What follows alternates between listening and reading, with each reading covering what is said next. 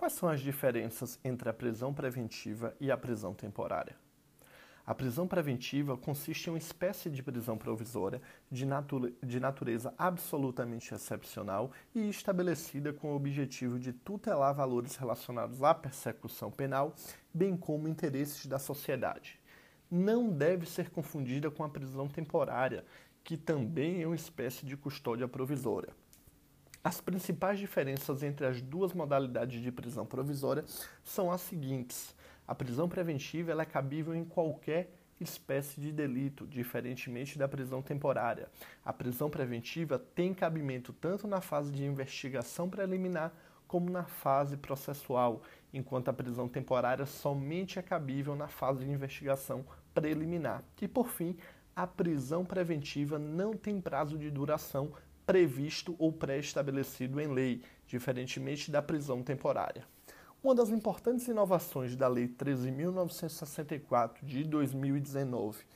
o denominado pacote anticrime, foi promover uma nova redação, uma nova alteração na redação do artigo 311 do CPP para proibir de modo expresso o juiz de decretar a prisão preventiva de ofício em quaisquer das fases de persecução penal. Assim, havendo a vedação à atuação de ofício do magistrado, deve-se ter presente que os sujeitos legitimados para requerer a prisão preventiva são a autoridade policial, na fase de investigação, o Ministério Público, o ofendido e o assistente de acusação.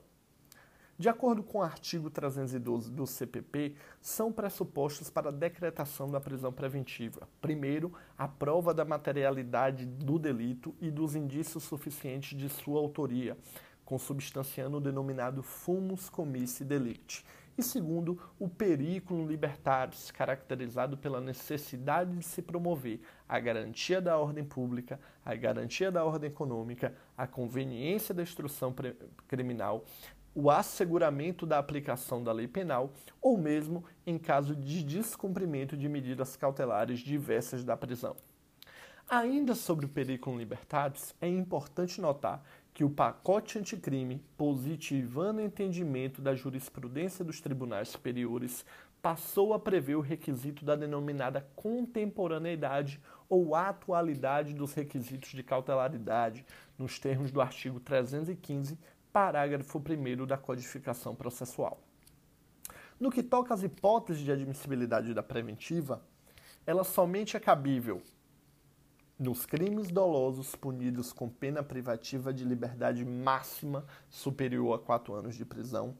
nos casos em que o investigado já tiver sido condenado por outro crime doloso em sentença transitada em julgado, nos casos em que o crime envolva violência doméstica e familiar contra mulher, criança, adolescente, idoso, enfermo ou pessoa pessoa com deficiência, e por fim, nos casos em que há dúvida sobre a identidade civil da pessoa investigada ou quando a pessoa investigada não fornece elementos suficientes para sua identificação civil.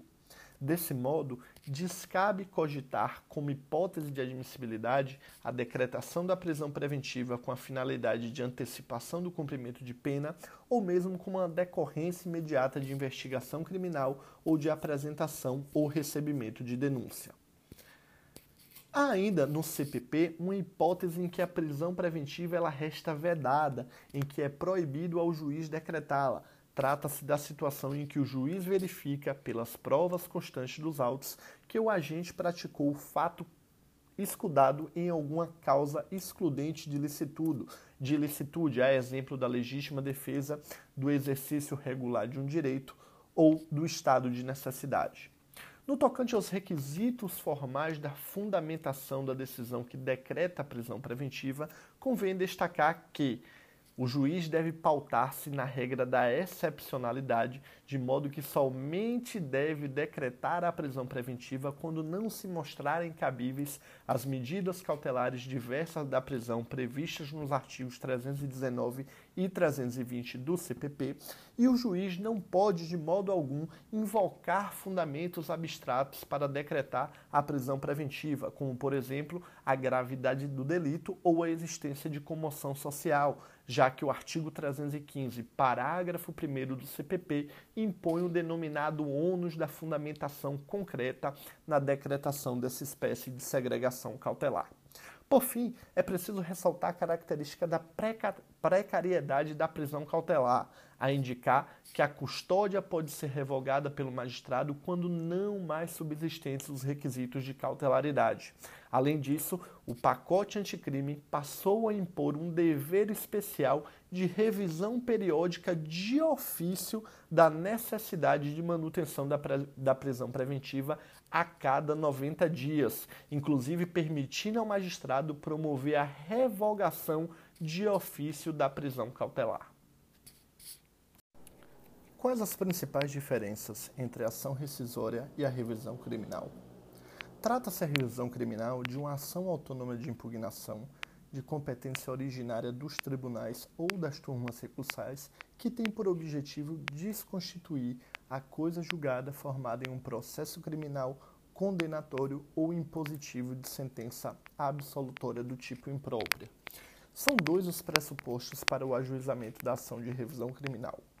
O primeiro deles, a ocorrência de grave erro judiciário. O segundo dos pressupostos é o trânsito em julgado da sentença condenatória ou da sentença absolutória do tipo imprópria. São três as principais distinções entre a rescisória e a ação de revisão criminal. A primeira delas é que a ação de revisão é uma ação de impugnação de natureza penal, enquanto a ação rescisória é uma ação de natureza civil em sentido lato. Na revisão criminal, não incide qualquer prazo preclusivo, decadencial ou prescricional, enquanto a ação rescisória está submetida a prazo decadencial para sua propositura. E, por fim, a revisão criminal só pode ser ajuizada por quem tenha figurado no polo passível de uma ação penal, enquanto a ação rescisória pode ser ajuizada por quaisquer das partes de uma relação processual civil inclusive por terceiros prejudicados pela coisa julgada.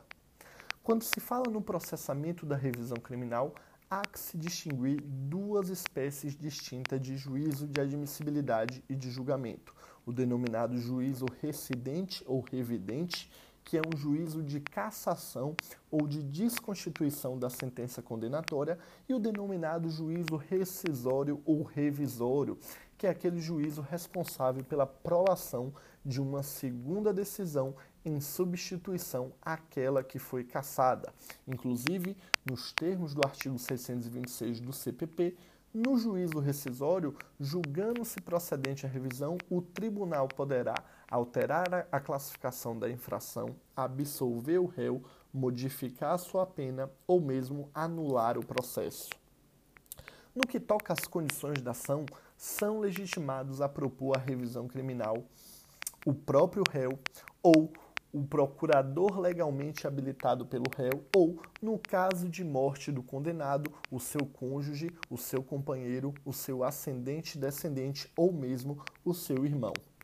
Para a demonstração do interesse de agir na ação de revisão criminal, é necessária a ocorrência da coisa julgada da ação penal condenatória ou impositiva de medida de segurança, é desnecessário o esgotamento das instâncias ordinárias no processo condenatório que se busca desconstituir a coisa julgada e também é desnecessário ter havido o prévio pré-questionamento. No tocante à possibilidade jurídica do pedido, é mister ressaltar que não se admite a denominada revisão criminal pro societate. A revisão criminal ainda é cabível no âmbito dos juizados especiais criminais, embora não seja cabível contra a decisão que homologa a transação penal. E, por fim, não se mostra cabível contra a decisão em processos condenatórios de impeachment por infrações político-administrativas. De acordo com o artigo 621 do CPP, são hipóteses de cabimento da revisão criminal quando ocorrer uma decisão que tenha contrariado o texto expresso de lei, quando houver manifesta contrariedade da condenação à evidência dos autos, ou quando a decisão for fundada em depoimentos, exames, documentos comprovadamente falsos e, por fim, quando forem descobertas novas provas em favor do condenado. Por fim, Vale notar que o ajuizamento da revisão criminal independe de assistência técnica de advogado, podendo ser proposta diretamente pelo legitimado, que é dotado, portanto, de capacidade postulatória. Também independe o ajuizamento da revisão criminal do prévio recolhimento do condenado à prisão. Não pode ainda, no âmbito da revisão criminal, ser a pena imposta agravada de qualquer maneira, restando, portanto, incidente o princípio da reformácio impégio, seja direta, seja indireta podem ainda os legitimados formular, no bojo da própria ação de revisão criminal, um pedido de indenização, de reparação pela ocorrência do erro judiciário.